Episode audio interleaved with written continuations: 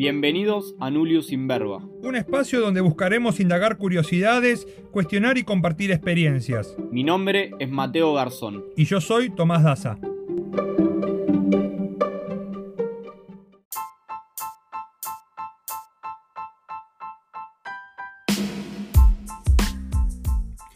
En este primer capítulo tuvimos dos invitados. Uno es Leandro Carbone y el otro es Gabriel Zanotti.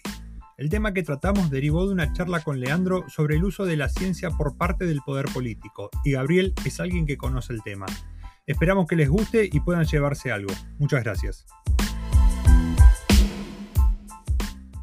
Con, Gabriel Zanotti, quien es quien nos acompaña hoy, ¿sí? Eh, Gabriel, primero, antes que nada, eh, gracias por, por, por, tu tiempo. Lele, lo mismo, gracias por tu tiempo. Hoy Mateo no puede estar porque está trabajando a pleno en Estados Unidos. Pero bueno, nada, la, idea de hoy es, es, hacerte preguntas y tratar de hablar un poco sobre la situación actual. Si te querés presentar. Te agradezco por, la convocatoria. Yo a, Gabriel no lo conozco personalmente. He leído, no, no le voy a mentir, he leído algunos que otros posteos de blog de Gabriel creo que en algún momento alguien hizo llegar un posteo, un blog mío a él, eh, y cruzamos comentarios eh, por, por, redes o por algún lugar. Eh, así que de mi parte voy a estar más como un espectador que como, que como un entrevistado, porque la verdad que lo que leí de Gabriel es espectacular, tengo una visión de la, de la realidad muy parecida a por lo menos lo que he leído, que seguramente es un, cachito muy chiquito de todo ese espectro, pero bueno, agradecido de, la invitación y de, de poder también estar compartiendo un rato con Gabriel. Bien, excelente.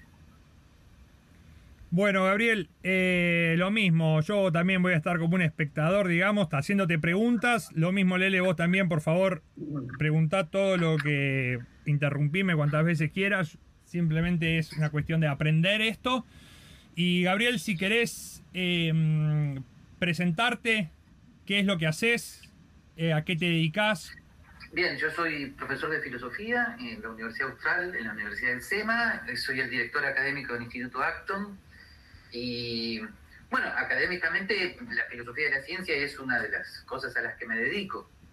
Eh, y relación entre catolicismo y liberalismo es un tema al cual nos dedicamos en el Instituto Acton. Eh, así que soy, soy un típico profesor académico que da clases y, molesto con mis blogs. Sí, yo, estuve leyendo, estuve leyendo tu, tu, libro en contra de la cuarentena obligatoria, que es, va a ser el, tema principal por ahí de este podcast o episodio. Entonces, para empezar, para empezar un poco y sentar las bases de, de, de lo que nos convoca es, ¿qué es la ciencia? Bien, habrás visto, habrás visto cómo comienza ¿no? ese, pequeño escrito que fue una colección de los artículos que en el 2020 saqué contra la cuarentena obligatoria. ¿no? Y el, texto comienza, bueno, em, tal vez esto no sea muy didáctico en este momento, ¿no? pero el texto comienza eh, con la denuncia que Feyerabend hace en su momento, ya desde el 75, eh, sobre la unión total y completa entre Estado y ciencia, que vino a reemplazar una, yo te diría, una relación menos, menos intensa que había en el medioevo entre poder civil e iglesia. Entonces, la iglesia lo que hacía era legitimar el poder del emperador en el Sacro Imperio Romano Germánico. Y, y lo que Feyerabend dice es que en el siglo XVIII hay como una vuelta de campana histórica, se proclama la separación de iglesia y Estado, pero al mismo tiempo se coloca, se coloca otra iglesia.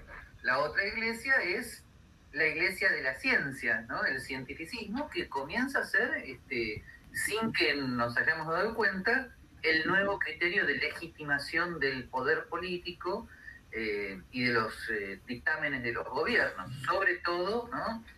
Eh, sobre todo en, la Europa continental, con los estados napoleónicos, el resurgimiento italiano, etcétera, etcétera. Pero claro, nadie se daba cuenta en ese momento porque, en todo caso, los estados sencillamente establecían la diferencia entre salud pública y, este, y lo que no, eh, regulando el tema del ejercicio legal o ilegal de la medicina, cosa que a todo el mundo le parecía bien porque era una medicina supuestamente basada en, en, una ciencia honesta. Los estados también eh, ejercieron un papel de estado cultural, eh, intentaron redimir a la humanidad de su ignorancia a través de la educación pública, que en la Argentina sabemos es el esquema de Sarmiento, pero sin embargo se dio también en los estados napoleónicos, en México, en Uruguay, en el Risorgimento italiano. Este, o sea, el, Estado como intentando este, catequizar de vuelta, o sea, de vuelta la analogía con la religión, ¿no? Salvar, ahora ya no del pecado original, sino salvar a todas las personas de su ignorancia, que para el iluminismo es el pecado. Entonces, estos temas de educación pública y salud pública, originados no en una cuestión económica, sino en una cuestión del iluminismo del siglo XVIII, comillas, la iglesia de la ciencia, ahora vuelvo a eso, eso es algo que eh, eh, se ha ido, comillas, cocinando durante 200 años, entonces lamentablemente, lamentablemente no es nada extraño lo que pasó de repente con este virus, independientemente de las teorías conspirativas. ¿no? Eh, o sea, de repente a muchas personas les pareció bien que eh, eh, los médicos comenzaran a gobernar absolutamente a todo el mundo como si fuera un hospital. ¿no? Eh, en, la Argentina, yo por lo menos en la Argentina siempre hago la misma analogía. ¿no? En, en el 76, cuando subieron los militares, con la ellos comenzaron a gobernar como si el país fuera un cuartel. Y los médicos ahora comenzaron a gobernar como si el país fuera un hospital. Y ellos en el 76, con la excusa de protegernos de la subversión, avasallaron libertades individuales. Y los médicos, con la excusa de protegernos contra la enfermedad, avasallaron individuales, eh, derechos individuales. Y la opinión pública en ambos casos fue total y absolutamente incapaz de decir esto no. Porque ese es el punto. Yo no soy estratega militar. Señor militar del año 76, yo no soy estratega, yo no le voy a decir cómo luchar contra la subversión, pero usted no puede este, secuestrar, matar, torturar y luego tirar en el medio del río de la Plata. Eso no. Incapaz, por supuesto, la opinión pública de reaccionar así en esos momentos, ¿no? Este, y ahora lo mismo. Este, señor, yo no soy médico. Por supuesto, el tema médico se entremezcla, ¿no? ¿no? Yo no soy médico, simplemente digo, esto no. Usted no puede impedir el libre ejercicio del trabajo. Ah, pero la gente se va a enfermar. Que se enferme, señor. Este, usted, usted no puede este, eh, impedir los derechos individuales inalienables con la excusa de que la gente se va a enfermar, de lo que sea, no importa. O sea, la salud pública no debería llegar a ese grado de invasión, pero llega, llega porque la opinión pública lo acepta. ¿Por qué lo acepta? Porque son 200 años de adoctrinamiento en el Estado protector de la salud. ¿Te, puedo, meter un par de bocados acá. Yo, hay un libro que se llama El hombre contra el Estado de Herbert Spencer que, que, habla, que habla bastante de esto y me parece que está bueno sacarlo a colación. De hecho, fue yo por lo menos el primero que yo leí con este concepto donde migramos de, de un Estado asociado a la Iglesia y reemplazamos a la Iglesia por el Estado en la religión, el concepto de religión del Estado que él habla en ese libro. Eh, por un lado eso. Por otro lado, creo que en estos 200 años hay una frase que arrancaste, Tommy, diciendo que es la ciencia. A mi manera de ver las cosas, la ciencia es un modelo de la realidad. Y hay una frase de Vox, es el apellido, que dice todos los modelos están equivocados, pero algunos son útiles.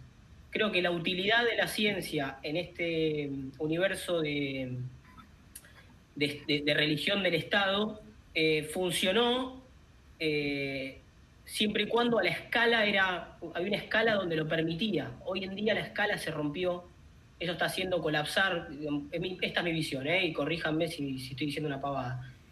Creo que, obviamente, cuando vamos 200 años para atrás, en Argentina vivían, creo que no llegaban al millón de personas. Hoy tenemos países que tienen poblaciones de, 200 millones de personas. China es una población ilimitada, gigante. Entonces, es un problema de escala. Hoy este tipo de cuestiones, eh, estas grietas que, empiezan a aparecer en, los sistemas este, de gobierno actuales, creo que se quedan, quedan expuestas por una cuestión de escala. Se nos fue las manos la escala. Eh, hay, hay una frase de Taleb que me gusta mucho que Eh, él dice, yo en mi familia soy socialista, en mi barrio soy demócrata, en mi provincia soy republicano y en mi país soy libertario. Eh, hablando, digamos, haciendo esa analogía entre, entre obviamente, ideologías políticas y escala de, de aplicación. Sí, además quiero aclarar que lo de los 200 años es un símbolo, es el tema de 1789, este, pero nada que ver con eh, la primera enmienda. No, no, me estoy refiriendo a la Revolución Francesa, que es el acontecimiento que Hayek llama constructivismo, y que eh, y por lo tanto es un símbolo de eso, ¿no? De cómo comenzó este tema del Estado protector de la salud, ¿no? Eh, y, y, quiero aclarar esto, y finalmente la noción de ciencia, listo, y lo hago corto. Según Karl Popper, la ciencia es el método hipotético deductivo, cuyo método es la falsación, etcétera, etcétera. Ahora, eso está perfectamente bien. Ahora, colocar eso como poder de policía, eso es el positivismo. Recuerden, uno de los grandes fundadores del positivismo en el siglo XIX, eh, Augusto Comte, explícitamente pedía al gobierno de los científicos. Sí, sí. de manera explícita. Sí. Es una, aristocracia de, académica era. Y, ahí permitime, algo que quien, si no me equivoco, era su empleador o no, el, eh, el conde de San Simón, si no me equivoco, él creía en esa sociedad gobernada completamente por científicos y estructurada todos creyeron sin darse cuenta, porque por supuesto no es que se eligió un científico como el rey, pero se elegían presidentes que llamaban a científicos como expertos, y estos expertos tenían, tenían y siguen teniendo poder legislativo. ¿no? Son los que dictaminan finalmente en un juicio, son los que finalmente deciden el uso de la fuerza. por eso Feyerabend sostenía, los expertos del mundo cientificista son peores que los inquisidores, porque estos últimos al menos tenían la preocupación, aunque estaban equivocados en el uso de la fuerza, de salvar el alma. Los expertos, su, preocupación, es este, cobrar el sueldo fin de mes y no sé si, si, si, y no sé si en un futuro este, se van a salvar de una consideración tipo el juicio de Eichmann y la banalidad del mal. Eh, ¿Cómo puede ser que yo me levante todos los días eh, y me tenga que enterar qué es lo que la experta del gobierno argentino ha decidido sobre mi vida más íntima? Si puedo ir a la esquina, si no puedo ir a la esquina, si puedo ir al exterior. entonces, yo me tengo que levantar y en serio tengo que leer en el diario y ver qué decidió la señora sobre mi vida. ¿Y la señora quién es? Es, una, es un ser humano tan falible como cualquiera de nosotros, simplemente que ahora es la cuasi dictadora de Alberto Fernández. De igual manera que Anthony Fauci en Estados Unidos es el cuasi dictador del Poder Ejecutivo norteamericano. Y en, esa situación estamos. Para, vuelvo a decir, eso es un lento, es una lenta evolución de Occidente desde 1789. Les aseguro que en la Edad Media eran más libres, mucho más libres. Yo igual creo que creo que eh, es pendular esta yo creo que lo, escuché al profesor Anso Bastos hablando de esto, si no me equivoco, haciendo un repaso histórico de, esta, esta cuestión pendular entre el individuo y el colectivismo, como que nos vamos moviendo, donde eh, hay etapas donde el colectivismo toma una representación de alguna manera que cruza un umbral y el ser humano encuentra la manera de, escapar del mismo. Es como que estamos siempre históricamente ahí. Puede, puede, ser, Leandro, simplemente quiero decirte, y a ver, fíjate si, si encontramos alguna respuesta para esto. La salida del totalitarismo europeo de los años 1600, 1700, las guerras religiosas, las monarquías absolutas, la salida fue Estados Unidos. O sea, el origen de Estados Unidos son los, los, emigrantes europeos que dijeron, Europa se ha vuelto loca, salgamos de acá, a un lugar donde podamos ejercer las libertades individuales. Por eso, por eso, o sea, pasaba en un esquema. Pero yo, pregunto ahora cuál es la salida, ¿qué? ¿El planeta Marte? No, no, no, no, sé, no sé, no, no tengo una respuesta, pero nosotros siempre analizamos la, la realidad en, el espacio temporal que nos toca, que suele ser muy pequeñito, entonces... pero déjame insistir académicamente con mi pesimismo. Yo espero equivocarme, espero dentro de 100 años haber quedado como un tarado. Gracias a Dios espero haber quedado como un tarado. Pero yo ahora no veo salida, díganme cuál es la salida. Yo creo que el, ser humano siempre encontró la manera, siempre. Hoy, hoy por ejemplo, hay, la tecnología permite herramientas de descentralización que, son una esperanza. Y al mismo tiempo de concentración absoluta de poder. Totalmente, como todo, porque, es pendular. Va, a llegar un momento en donde vamos a ver el péndulo para el otro lado. Pero que tengas razón, yo no lo veo. No, no, estamos haciendo futurología. No, no veo Permitime, permitime eh, un, un comentario. Eh, esto de, de que hemos llegado a este nivel de, de, permitirle a, este conjunto de personas, que al fin y al cabo es el, Estado o los, o los, políticos, avasallar tan fácilmente, porque como te decía antes, acá estamos en cuarentena nuevamente, cuarentena completa en Nueva Zelanda y y nadie ha dicho nada. O sea, ha habido una otra manifestación, 20 personas, ¿entendés? Pero cuando yo hablo con la gente con la que convivo, me dicen. Claro, cuando, cuando hablo con ellos, me dicen.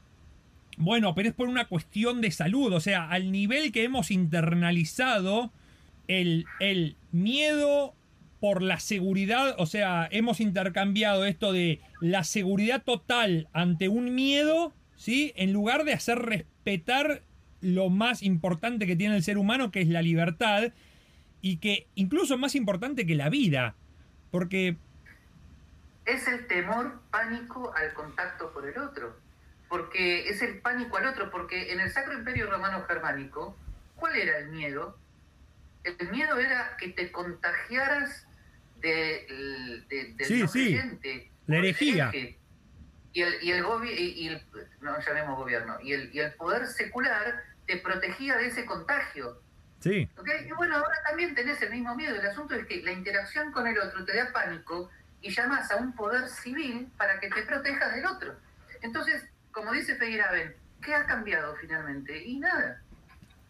¿Dónde está la revolución? Y, a eso, y en eso, eh, y en eso subyace algo que me parece interesante que es que el, el fundamento del Estado es la guerra, o sea, para sostenerse en, la intervención. Es esto de, en algún momento fue la... Claro, la guerra contra el otro, ¿sí? Contra la otra, el otro país, la otra nación, la guerra contra la pobreza, la guerra contra en ese entonces, eh, eh, en el medioevo, era la guerra contra las ideas incorrectas religiosas o contra contaminación. Hoy, en el medioevo era contra el infierno. Claro, hoy es contra un virus, sea, sea totalmente mortal o no lo sea, no importa, eso es permitirles y ellos creer que tienen todo el derecho a intervenir a una, a una máxima expresión que es dejarnos encerrados en nuestra casa, no permitirte trabajar, pedir permiso para ir a ver a tu familia y la cantidad de personas...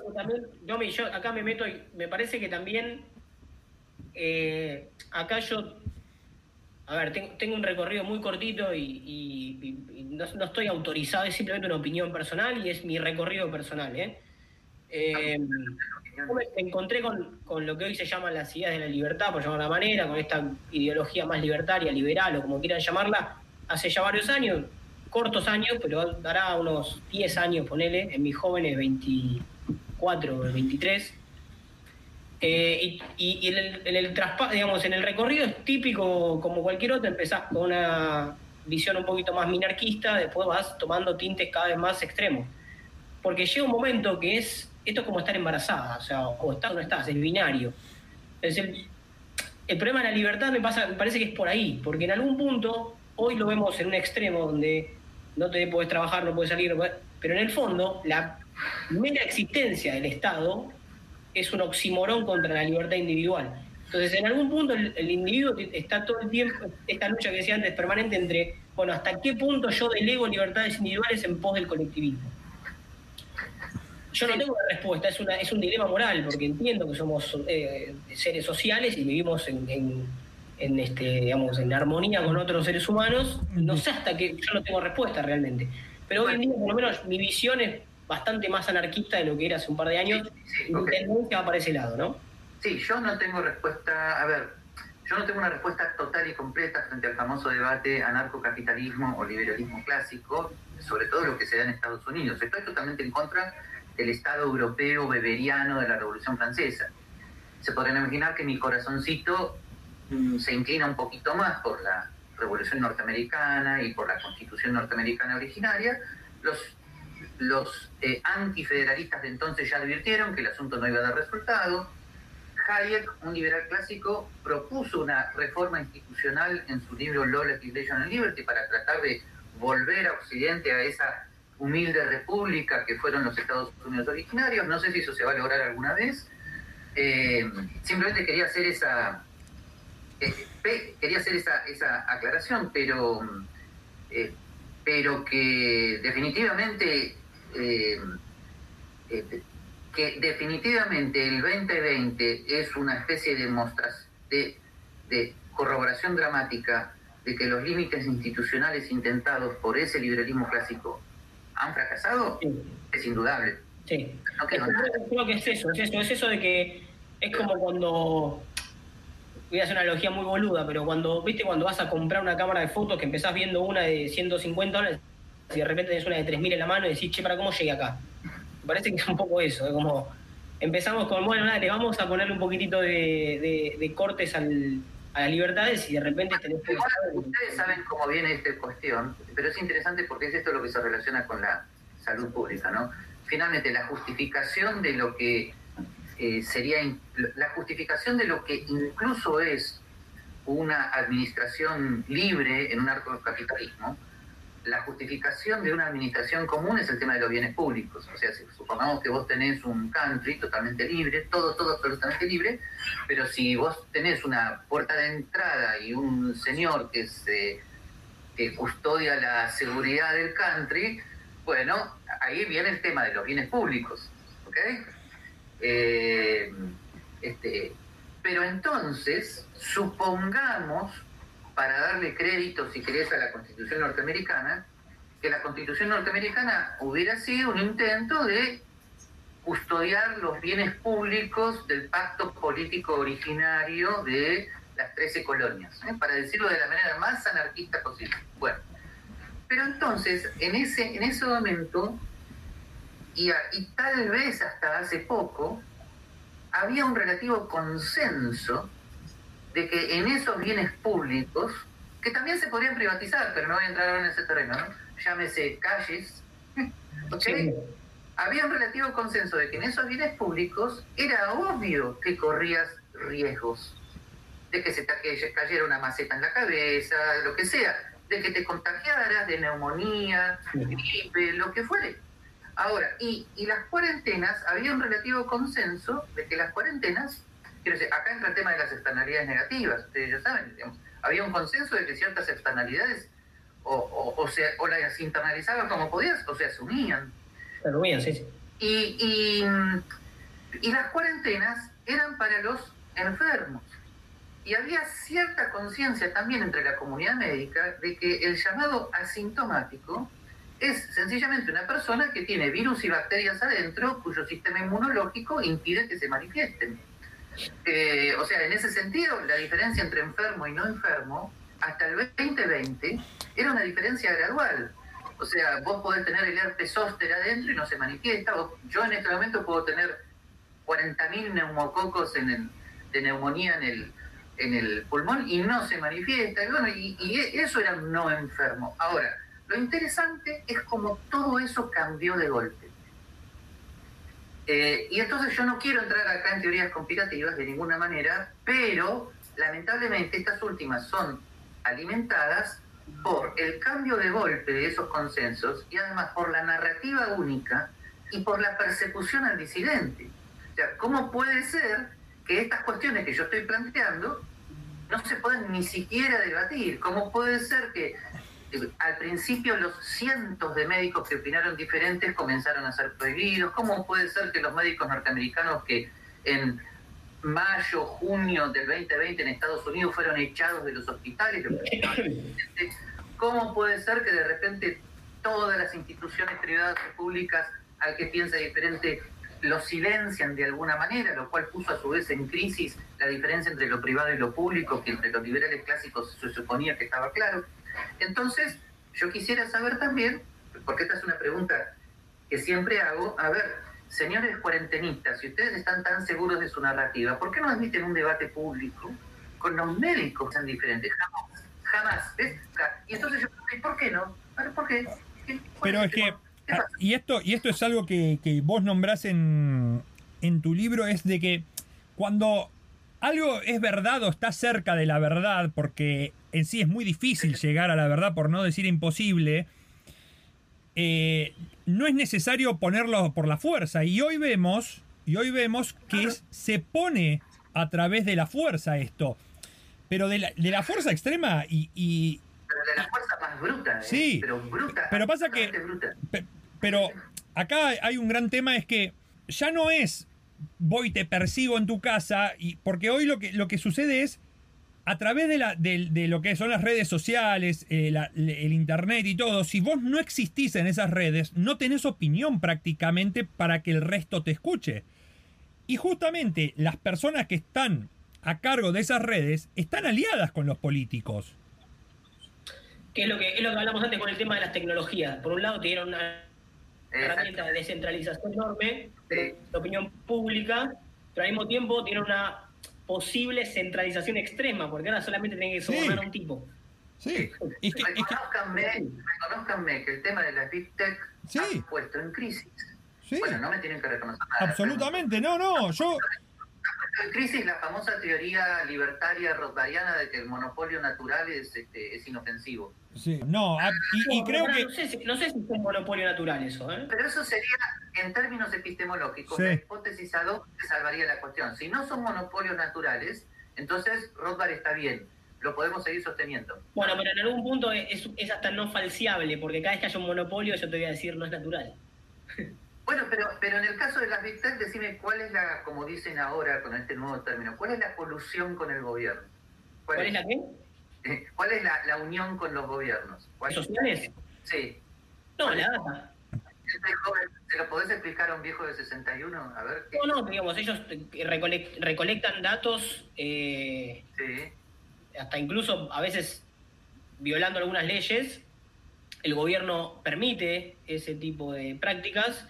A cambio de compartir esa data. Ellos tienen acceso a data. Bueno, eso, Estas cosas pasan, ¿sabes, ¿sabes cuándo pasan estas cosas? volviendo, al volviendo al miedo, un cambio de paradigma muy fuerte después del 9-11. Bueno, otro, otro, bueno, lo mismo. Bueno, ahí, metió, ahí metieron una bomba heavy, eh, digamos, el público sensibilizado permitió, a costa de una falsa seguridad para que no vuelva a un atentado, delegar libertades individuales, entre ellas el acceso a la información del gobierno. El gobierno ahora te puede controlar como se le cantan las pelotas. Pero perdón, yo hablé, del gobierno militar de Argentina en el año 76. Lo de Estados Unidos es peor. ¿Por qué es peor? Primero porque es Estados Unidos.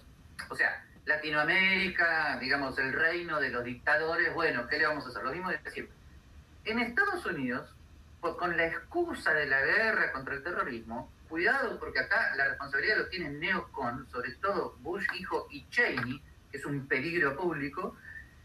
los señores se dieron el lujo de hacer la famosa este, Patriot Act, ¿no? Por la cual, si el gobierno norteamericano considera que vos sos un sospechoso terrorista, te secuestra, te lleva a Guantánamo, te tortura, y si considera que eras inocente, te devuelve. Eso es una locura. Sí, una locura. Una locura. Todos lo aceptaron con la excusa de la seguridad. Sí, sí, sí.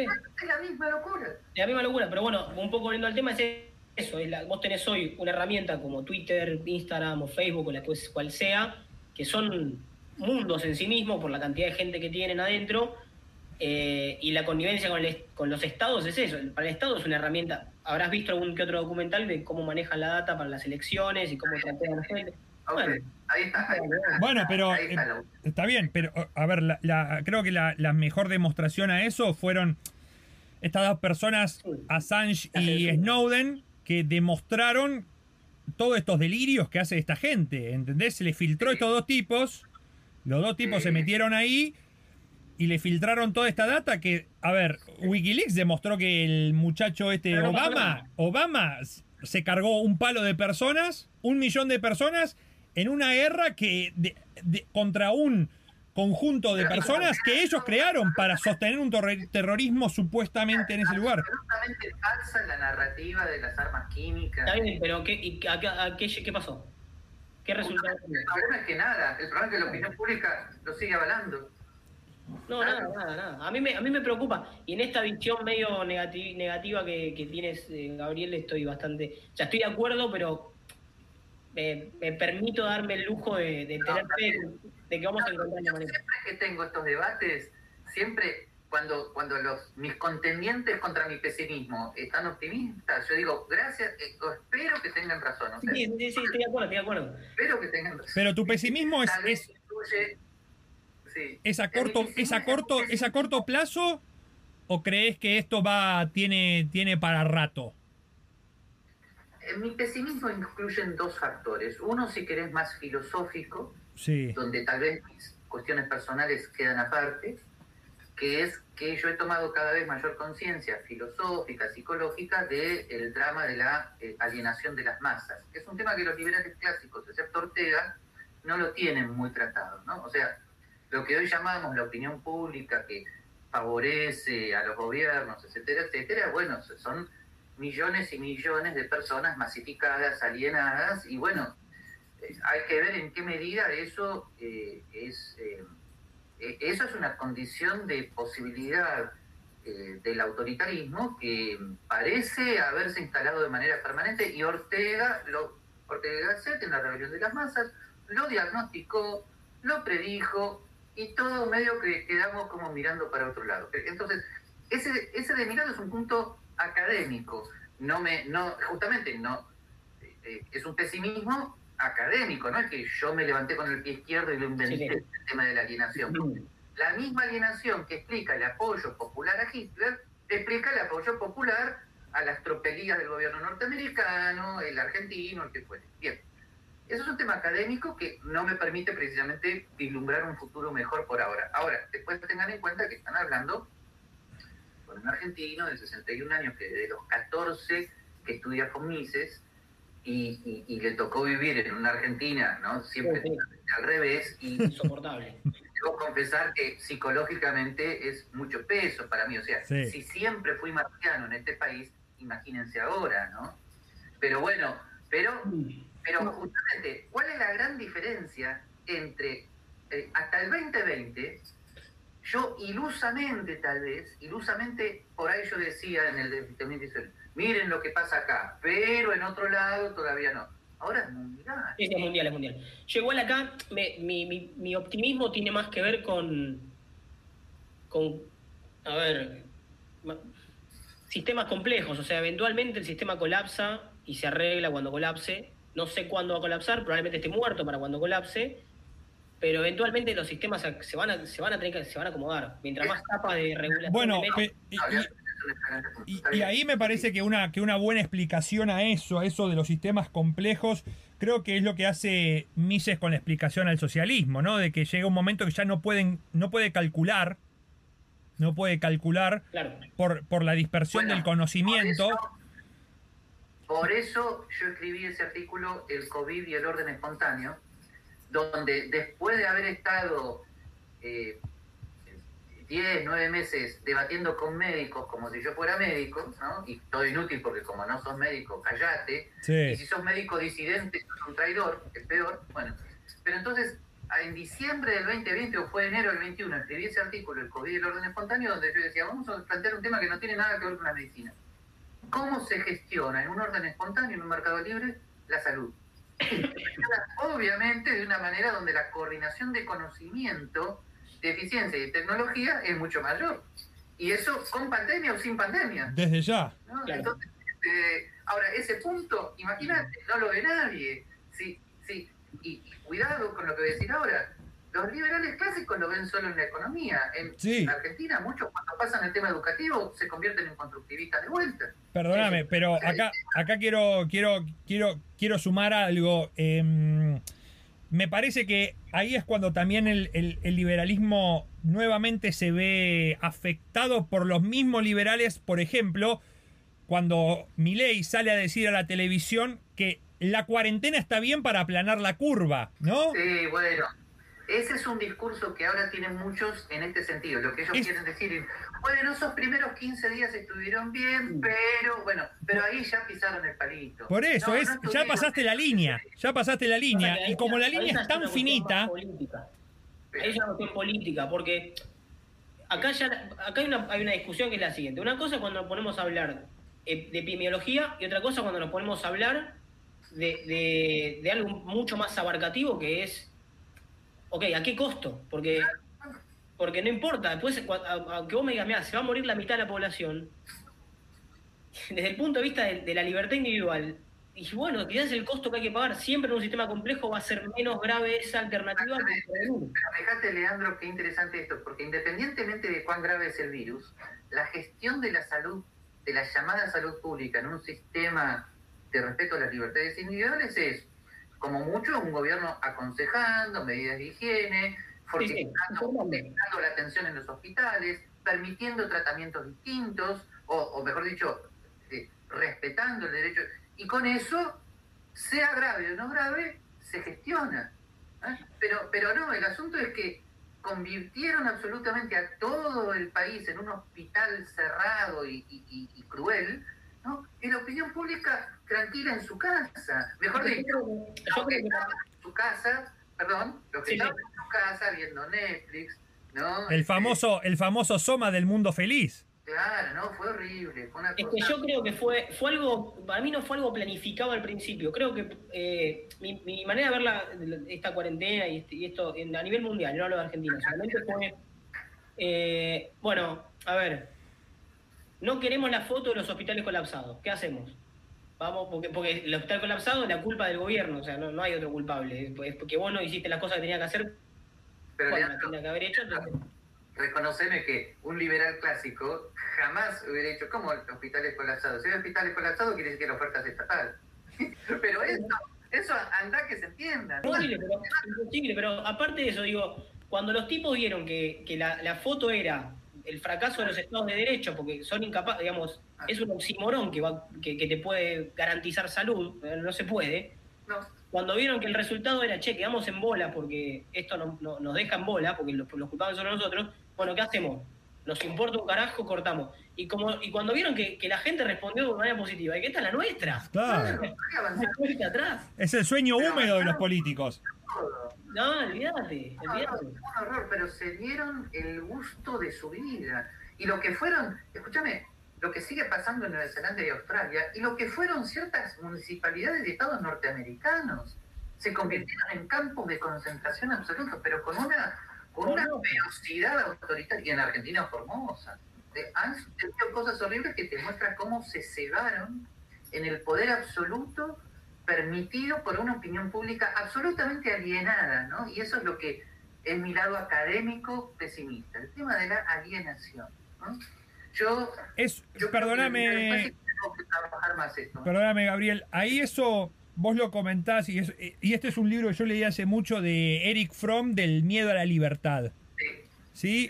Este, miedo de, sí. de estar Es solo, libro- de estar solo y no pertenecer. Por los liberales clásicos, porque, porque- sí, perdón, perdón que te interrumpí, dale. No, no, este miedo de, de, de estar solo y no pertenecer, entonces como seguir confirmando esa opinión pública y no importa qué, sin detenerse un segundo a pensar.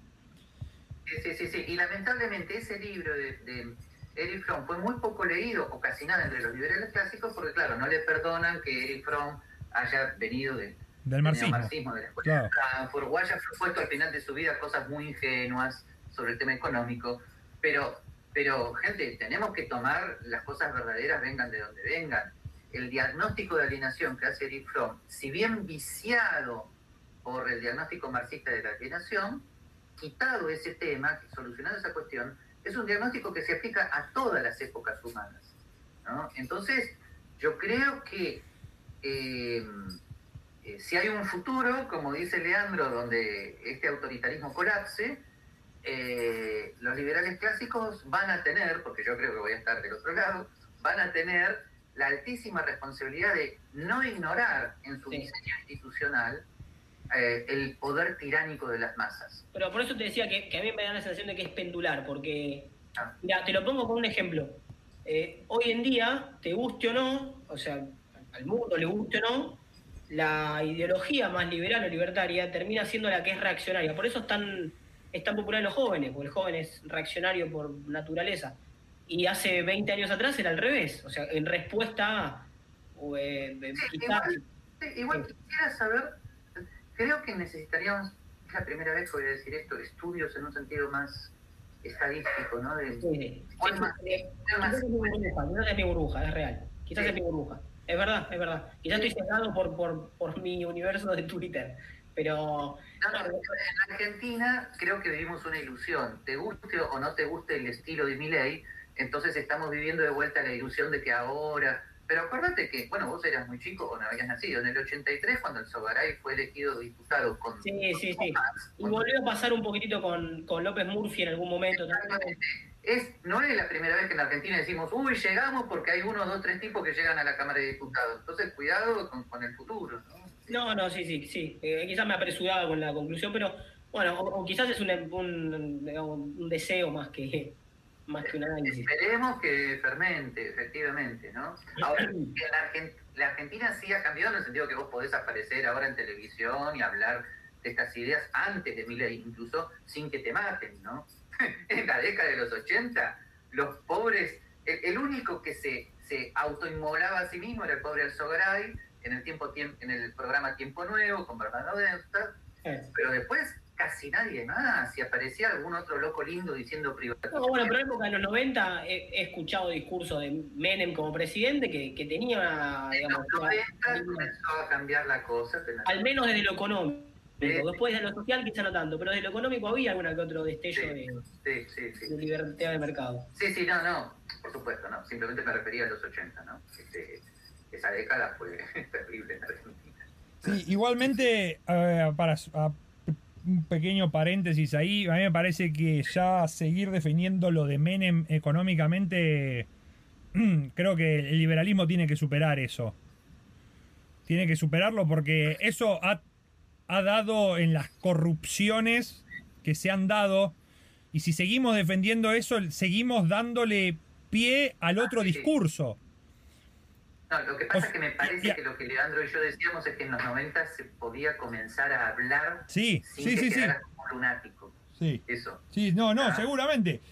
Pero al fin y al cabo, la, la política terminó degradando lo- las buenas intenciones del libre mercado. Lo te- No te o sea, metas- por no el, metas por el mismo. No te metas con los 90, No. ¿eh? No te metas con los 90. por- Eh, No, no, a ver, vamos a actualizar, Por el- vamos a actualizar un poquito esto. Miren que actualmente están surgiendo algunos estudios interesantes, como por ejemplo Francisco de Santibáñez en la Argentina, que él tiene un análisis sobre lo que él llama los caudillos conservadores populares. Mm, ¿no? donde Menem encajaría en eso, ¿no? que son caudillos que toman algún cierto discurso de privatización o de o, o, o defensa de la familia, eh, se oponen a la globalización supuestamente marxista, ¿no? Bien, el, el, el punto débil de estos caudillos es el tema institucional. O sea, son ellos, son el llanero solitario. Ellos sustituyen a la debilidad institucional. Por lo tanto, cuando ellos no están, otra vez lo mismo. Es como, es la- pero es una tentación, sobre todo en Latinoamérica, es una tentación eh, obvia, porque el pobre Uribe, por ejemplo, en Colombia quería un tercer mandato, ¿no? Menem quería un tercer mandato, pero que claro, no, no tuvieron la lucidez suficiente, no hablo de Uribe en Colombia porque no conozco el caso eh, a fondo, pero no se encararon reformas institucionales de fondo que permitieran ¿no? una salida, etcétera, etcétera. Bueno, ojo, en Chile sí se intentaron, en Chile se intentaron, pero el gran fracaso de Chile es el tema cultural. Sí, Latinoamérica, creo que América tiene ese problema en general. Sí, sí, sí. Culturalmente marxista, que hay que aceptarlo, nos gusta esto. Sí, El marxismo cultural no es ese, ese menjunje del cual a veces se habla. El marxismo cultural es la aceptación en masa de la teoría de la explotación. Sí, sí, sí, sí, sí, Es sí, mundial, es mundial. o sea, es- 100%. Una atención que hasta ha llegado a Estados Unidos, cosa que era como el bastión de... También estábamos medio enseguecidos, ¿no? Porque eso está pasando en Estados Unidos desde los 60, ¿no? Con, con, con- con- Sí, lo dejaron crecer. eh, y sí, y creció, y creció, y creció, y ahora listo, desbordó, desbordó. Sí, de hecho creo que, creo que Thomas Sowell tiene un librito sobre el tema. Sí, sí, sí, sí, sí. Eh, pero además las circunstancias históricas nos han superado. Eh, este, yo también puedo hacer un mea culpa, también este, eh, con el gobierno de Bush padre también me confundí. Yo decía, ah, bueno, puede ser que el tipo siga los lineamientos de Reagan. No, no, no me daba, no, no, no logré diferenciar en el momento entre los neocons tipo Chip Daney, que son bestias dictadores, y los libertarios eh, y, los libertarios conservadores, ¿no? que son otra cosa totalmente diferente. ¿no? Por supuesto, cuando surgió, cuando comenzó a, a, persistir y a, y a, existir en la política norteamericana Ron Paul, y cuando se presentó a la candidatura a la presidencia en el 2012, esa sí hubiera sido la gran esperanza, pero no porque fuera un caudillo popular, precisamente, ¿no? porque él quería volver a los Founding Fathers, pero sin embargo la opinión pública finalmente no lo creo. Sí, le dio la espalda. Le dio la espalda. Gabriel... Y a saber cómo hubiera sido el experimento si hubiera llegado a presidente, ¿no? Eh, por ahí hubiera tenido, terminado como Kennedy. Gabriel, acá ah, voy, a, voy, a, voy a cambiar un poco el tema, está relacionado, pero estudio nutrición, estoy terminando la carrera y en mi carrera es, es, yo diría, la denomino una carrera política, porque lo que vemos son cómo hacer políticas para que la gente baje de peso, coma mejor, bla, bla, bla, bla, bla. ¿Está bien? Y hay una constante, una constante que, se, que, se da en todos los profesores, y esto debe ser por la misma existencia de un Ministerio de Educación donde baja la currícula, pero esta idea de controlarle la vida al otro, esta idea de que meterse en la vida del otro hasta en lo que tiene que comer y lo que no tiene que comer, como por ejemplo es el proyecto de, de, de etiquetado frontal, que para empezar constituye un avance contra las personas que producen alimentos, ¿bien? Y, por, y segundo, es, le quieren, se le quieren meter en el plato a la persona. Y, y acá yo tengo, y esta y esta y es mi, mi, mi hipótesis, es cuando la persona tenga que pagar las consecuencias de lo que hace, es decir, asumir la responsabilidad por, por no cuidarlo, no cuidar el descanso, o yo lo veo también de la parte del entrenamiento, de, del dormir, de la alimentación, pero pues ese es mi campo. Si las personas no, no, no, no, tienen... al inicio de la charla. Ese es el estado cientificista. O sea, fíjate, la carencia total y completa de noción de lo que es el orden espontáneo han convertido las ciencias sociales y las ciencias naturales en técnicas de control. No hay ciencias sociales como Hayek y Popper las concibieron, como hipótesis sobre órdenes espontáneos. Las ciencias sociales han derivado en técnicas de control. Es exactamente lo que describiste.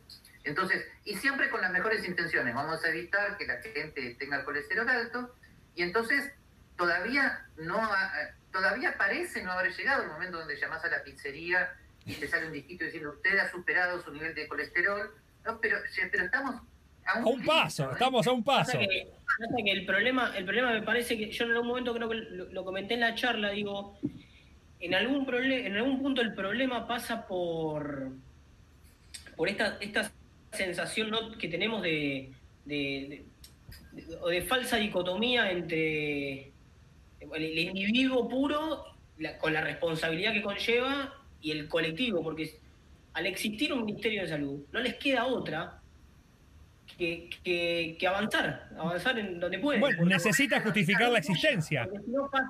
Porque si, vos tenés un, cuarto, un tercio de la población obesa, es falla de que hay un Ministerio de Salud. Ahora, Leandro, si alguien eh, con ideas socialistas, colectivistas, estatistas estuviera escuchando este podcast, su diagnóstico sería, miren estos tres, el individuo le, eh, le interesa un rábano el bienestar de la gente. estos tres están diciendo, moriste de colesterol alto y me importa un rábano. No, no es eso.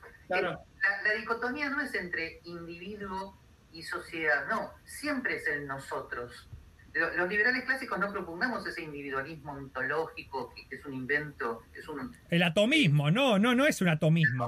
No, no, eso, tenemos plena conciencia de lo que significa vivir en comunidad. Lo que ocurre es que hay una diferencia entre nosotros alienante y nosotros este, Es más, te digo, fíjate lo, lo, lo podrido que está todo ese sistema, que no solamente es un ministerio de salud, sino que tenés un colegio público. O sea, no solamente te digo lo que tenés que aprender, sino que te digo quién te lo tiene que enseñar, o quién lo tiene que gestionar. O sea, es un delirio total esto. Y, lo peor de todo es que cada vez que parece, o, sea, ahí estoy de acuerdo con Gabriel en, en la visión pesimista. Mañana aparece un caso de, no sé, de, un profesional que, ejerció ilegalmente la medicina y lo que piden es más intervención. O sea, ahora no solamente con un colegio, ahora tiene que hacer un colegio, más un curso y otro curso y un, y un fichado de no sé qué.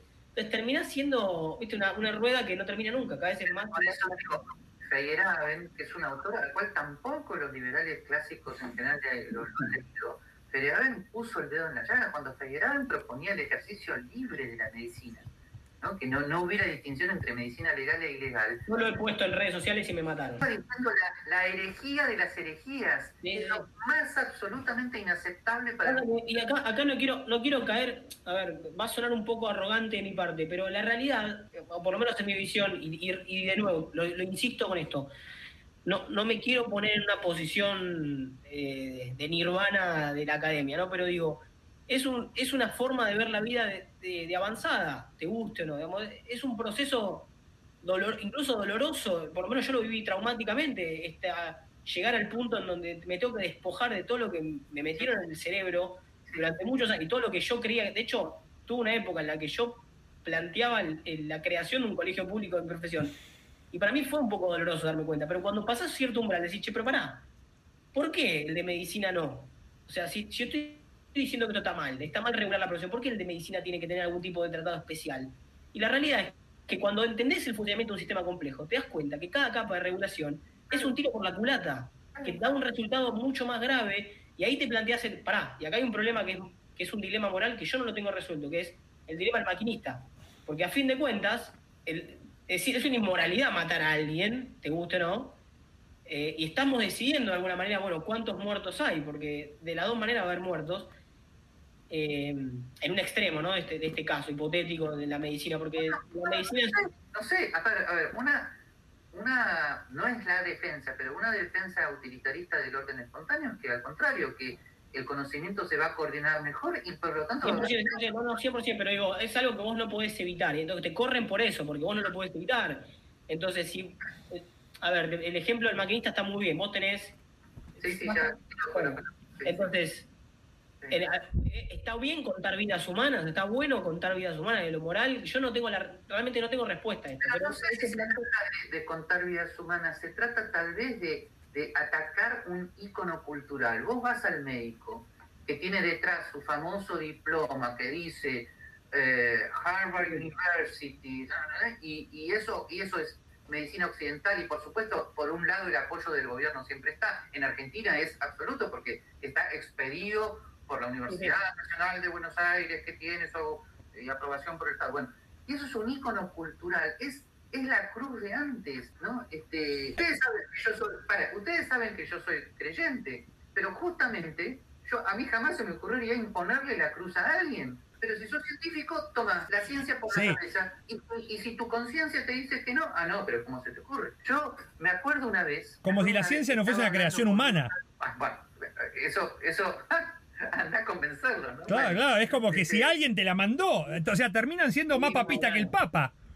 Tiene un halo, de... Es la creencia positivista, que la ciencia en realidad son esos facts que estaban ahí afuera y ahora los seres humanos los hemos visto. Una cosa así. Bueno, pero um, yo, me acuerdo que una vez con unos alumnos yo voluntariamente los llevé un poquito hacia el posmodernismo hacia la defensa de la diversidad cultural así, no por libertad, sino por escepticismo, que es diferente.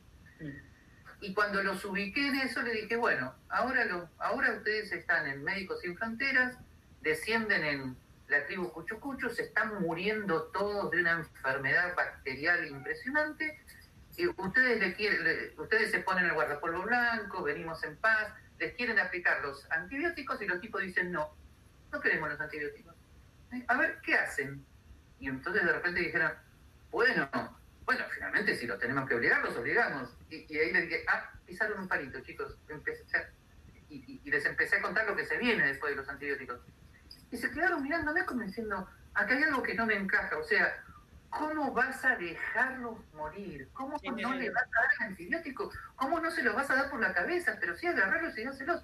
Bueno, pisaste un palito, ¿eh? Por eso todos se ríen de mí yo soy un fan de Star Trek. Y todos se ríen de que yo defiendo el principio de no intervención, la directiva primaria. Ese es un gran paso. Esto se resuelve con el, con el principio de, creo que lo plantea Taleb, en, en, el principio este de, no me acuerdo el nombre ahora exacto, lo voy a buscar un ratito, pero es algo así como, con el principio de una agresión, pero planteado desde el punto de vista de la intervención. Es como, bueno, la, la, solución menos, menos riesgosa es no hacer nada. Es en la vía negativa. Pero es que eh, no, es que, que, no, no terminamos de asumir. Por la fuerza no. Y si, y si te toca ese caso y te vas, te vuelves, viste, ya está. Otra cosa mariposa. Desde ya, desde ya. Pero, pero, pero no desde el egoísmo, no del típico eh, porteño que dice, jodete. No, no, no, del tipo que dice, tengo un límite, no debo avanzar. Listo, no debo avanzar. Principio de precaución, ahí está, lo encontré que no me acuerdo. Principio de precaución. Pero bueno, esto, pero por eso, gente, estamos a años luz de, de la cultura que estatista que no, no, no, al revés, estamos planteando cosas que me parece que están a años luz de la situación cultural actual. Simplemente lo, lo, lo, lo, levemente optimista es decir que hay autores que lo plantearon. Pero, sin embargo, miren qué interesante, como es el caso de Feyerabend, quedaron como adornos culturales.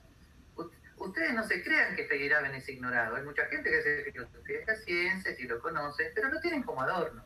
Yo, yo en cambio me lo tomé en serio. Mi primer artículo sobre Feyerabend se llama Feyerabend en serio. O sea, hay que tomárselo en serio el buen hombre. Ah, entonces... Pero, Ahora, si eh, querés hablar de Feyerabend porque queda bien, porque queda lindo, bueno... Sí, pero... Eh, a ver, yo, yo sos la única persona a la cual he escuchado hablar de Feyerabend. Eh, y un amigo también me, me lo ha mencionado. Sí, sí, un amigo me lo ha mencionado. Pero es él tiene un, un libro que se llama eh, La ciencia separada del Estado o algo así. No, se llama La ciencia en una sociedad libre. En una sociedad libre, eso. Eh, y, y me, resulta, me resulta llamativo que no sea mencionado un tipo que se metió en el medio del quilombo, ¿no? O sea, solo es Popper mencionado, pero Feyerabend, que viene después, es como Es que... Eh, creo que se ha quedado con, con el tema de su negación al- de, en su tratado en contra del método. Bueno, ya sabes todo mi, mi discurso sobre la reinterpretación de Feyerabend, que no se lo entendió, etcétera, etcétera. Bueno, pero, pero Feyerabend dice él, yo he llevado a sus últimas consecuencias el planteo de la sociedad abierta de Karl Popper. Lo que pasa es que Karl Popper, bueno, en su momento histórico fue a un punto y se quedó ahí. Y te vuelvo a decir, los liberales clásicos, eh, la libertad en economía, sí, ok, pero mm, educación, salud, mm, no llegaron, no llegaron. Y- De hecho, lo, eh, pero, pero quiero ser justo, no llegaron. Me refiero tal vez a ciertos grandes autores eh, que, que, muy comprensiblemente daban por supuesto que había ciertas cosas científicas que eran obvias e indiscutibles. de hecho no, te, iba, a decir que la mayoría, por no decir todos, los grandes hitos de la ciencia fueron o por accidente o de campos ajenos a los campos de estudio. Es como un tipo estaba estudiando, no sé, eh, arquitectura, alguna rama de la arquitectura y descubrió un hecho de la física cuántica o algo así. Eh, por lo menos en, en mi, en mi recorrido suele, suelo encontrarme con ese tipo de cosas. Y bueno, eh, de todos modos, bueno, este es un punto que al menos académicamente podemos seguir peleando. Por ejemplo, que se estudie bien a Feyerabend. ¿ah?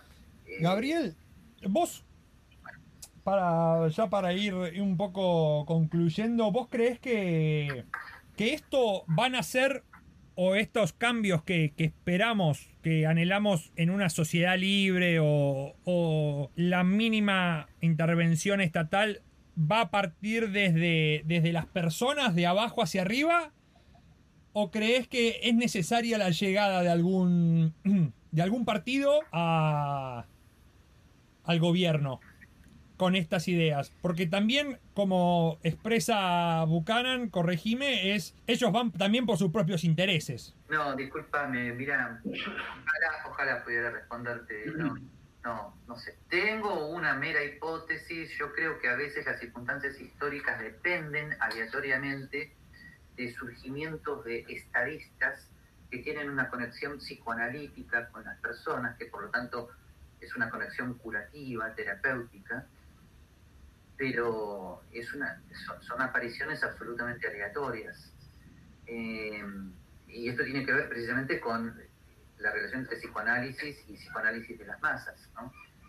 no eh, obviamente, si no hay una base cultural, cualquier reforma institucional que plantees... Este, sí, no, no, no va a existir, no va a existir, no se va a dar. Bueno, viste, son los límites de mi ignorancia, chicos. acá, estoy, acá estoy con una visión 100% anarquista. Creo que desde adentro el sistema no se arregla nunca, hay que esperar que colapse, ¿eh? por lo menos mi manera de ver esto. Esperar o, organizarse. No, pero Leandro, eh, mi preocupación es que hay que aclarar el tema de que hay que esperar que colapse, porque una tentación de algunos anarcocapitalistas es la violencia. No, no, no, no. no, hay, una, eh, la, violencia para mí es hormética igual, ¿eh? hay un grado necesario de violencia mínima en la sociedad. Si, si, vos, un ejemplo, yo estoy, eh, para relacionarme con vos yo tengo que, vamos a suponer que vamos a comer y vos estás con tu esposa. si yo no, no, no, no hay un grado de violencia posible hacia mi persona, le toco el culo a tu mujer, ¿me explico? O sea, esto genera, genera un control espontáneo de la sociedad en, reglamentos básicos. ese tipo de normas eh, espontáneas eh, de la vida social relativamente asumidas eh, por... Que eso, las redes sociales quitaron eso del medio. Yo hoy me puedo putear por redes sociales y no tengo el riesgo de que me cague esa trompada, por ejemplo.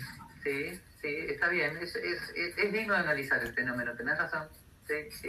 Bueno, nada, volviendo al tema, digo, el, el, colapso no necesariamente es una vida revolucionaria, es un colapso simplemente es que el sistema está dejado. eso, me, eso me queda claro. Mi preocupación es colapso y después qué, ¿no? No, no puede ser peor, puede venir algo peor, claramente. Eso es la, el random. Este, bueno, un poco la, eh, la, Revolución Francesa no fue eso, o sea, fue. Se cae el feudalismo y se gana una monarquía absolutista y terminan poniendo la religión a la razón, ¿no? O sea, esta religión al Estado terminó así y le cortaban la cabeza. Y como efecto de segundo, orden generó un Estados Unidos como respuesta a eso y bueno, sí estamos como estamos. Eh, sí, sí. En fin, acá vuelvo a decirles, estamos en, al menos en mis límites. No sé si habrá otras personas que tengan más clara el tema del futuro, pero eh, yo no, no sé qué prever al respecto. Sí, A mí la posibilidad que me asusta mucho son, son, son sociedades tecnócratas, eh, digamos, como, como reemplazo del Estado, un Estado tecnocrático, algorítmico de la sociedad. Eso es un poco el miedo que yo tengo. bueno, China el social scoring tienen. Ah. ah. Sí. Y, y, decirte, algunos alcaldes demócratas este, parecen alumnos del gobierno chino. Acá, acá, acá te comento, acá son, son fieles seguidores, ¿eh? O sea, literalmente, ¿eh? Literalmente. Curiosamente, en Argentina lo que nos salva de eso, ¿no? Es eh, nuestra caleidoscópica y a veces pintoresca ineficiencia. No, menos mal que somos ineficientes, sí. si no la Unión Soviética es un éxito total. Ineficientes y hasta, y hasta errores políticos como el de Alberto Fernández y la foto, todo eso te va salvando de ellos mismos, ¿no? Pero si, tuvieran dos dedos más de frente, por Dios, ¿no? Este, es, son los nazis. Es que, es que yo creo que hay ahí un... Hay un yo cuando me vine acá, vine con una idea de que, bueno, Nueva Zelanda es un país de la libertad o algo por el estilo, y una gran confusión entre libertad económica y libertad. Eh, que me costó mucho asumir. Fue como decía Lele, un, un, un dilema interno muy fuerte a, asumir con creencias y acá son extremadamente eficientes. Extremadamente eficientes. y yo extraño eso de Argentina, esa ineficiencia de que se la chorean tanto, son, son tan forros que, que, ni siquiera la ponen en esa. Cuando vos tenés tantas capas de regulación, eh, es, es, el paraíso de la libertad, ¿entendés? O sea, no sabes dónde, no sabes dónde ir a regular. Es muy barato pasarla por arriba. Es así sencillo. Por suerte, ¿no? bueno. bueno, Gabriel, como para para cerrar, si querés decir algo más, y yo tengo una pregunta como alguna sugerencia que nos puedas dar de... ¿De? ¿Qué, qué tenemos? de de- No, estado de no, ánimo. no. ¿A dónde, ¿A dónde, o sea, qué nos recomendás que, que vayamos a leer o, o investigar o pensar? No, muy opinión de lo mío, no, no, no voy a, no, no voy a hacer nada. No, no quiero que Hay sea una, una, una clase Hay sacerdotal. que, seguir profundizando, hay que seguir profundizando la noción de orden espontáneo de Hayek, llevarla a sus últimas consecuencias, a todos los ámbitos de la vida social y política. Hay que leer a Feyerabend y tomárselo en serio. Y, y en ese sentido estar como preparado culturalmente para cuando, me gustó lo de Leandro, ¿eh? para cuando el sistema colapse. Porque si no nos va a tomar de golpe. Este, y frente al vacío de poder se sustituye con otro poder. Así que y por lo demás me, me encantó conocerlos, quedemos en contacto. Este, Lo mismo, sí, un gusto, un gusto, realmente. Leandro, Disfruté mucho esa charla. No, no me, no me- a veces con mi novia he tenido alguna que otra discusión porque me cuesta encontrar espacios donde tener este tipo de intercambio con un nivel académico aceptable. Yo me frustro, me enojo, puteo y bueno. Yo para, para, no sé si Lele querés decir algo más. No, no, no, agradecido de nuevo por el, por el espacio, por el momento, por... Te repito, no, no, no abundan los momentos en los que uno puede hablar con este nivel intelectual, con este nivel de, de conceptos y con, el, con este nivel de idioma donde todos nombramos, creo, un montón de autores y todos, los, por lo menos lo sabemos escuchar, la mayoría los hemos escuchado, tenemos idea, y eso para mí vale mucho porque no, no me abundan esas oportunidades. Entonces, así que agradecer, Tommy, por el, por el rato. Y bueno, Gabriel también, ¿no? bueno, Tommy, espero que un día no te vuelvas a la Argentina diciendo quiero volver a la ineficiencia, por favor. Lo he pensado.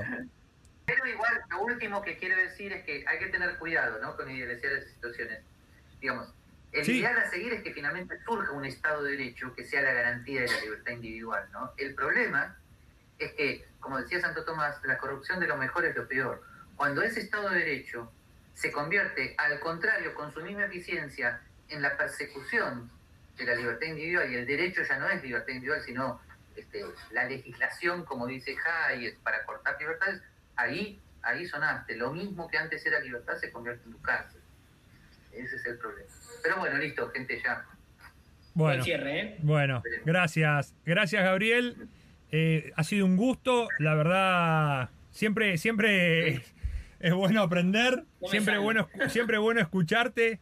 Y la verdad que eh, un lujazo, la verdad. No, no pensé que me ibas a responder. La realidad te digo, cuando mandé, pues te mandé por el Messenger del Facebook y dije, no me responde ni en pedo. Después. de- y, sí, No, "Ah, no. Dime de vuelta". Pero te agradezco, la verdad te agradezco. Te agradezco. Sé que debes estar con mil cosas. Lo mismo, Lele. eh, la admiración que te tengo es grandísima. Él ya lo sabe. Y un gustazo que te, que te haya sumado.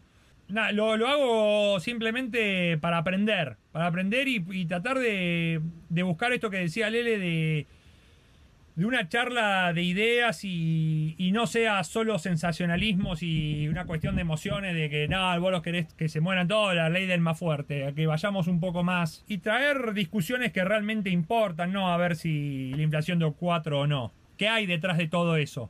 Estupendo. Bueno, quedemos en contacto. Gracias, gracias Gabriel, gracias Lele.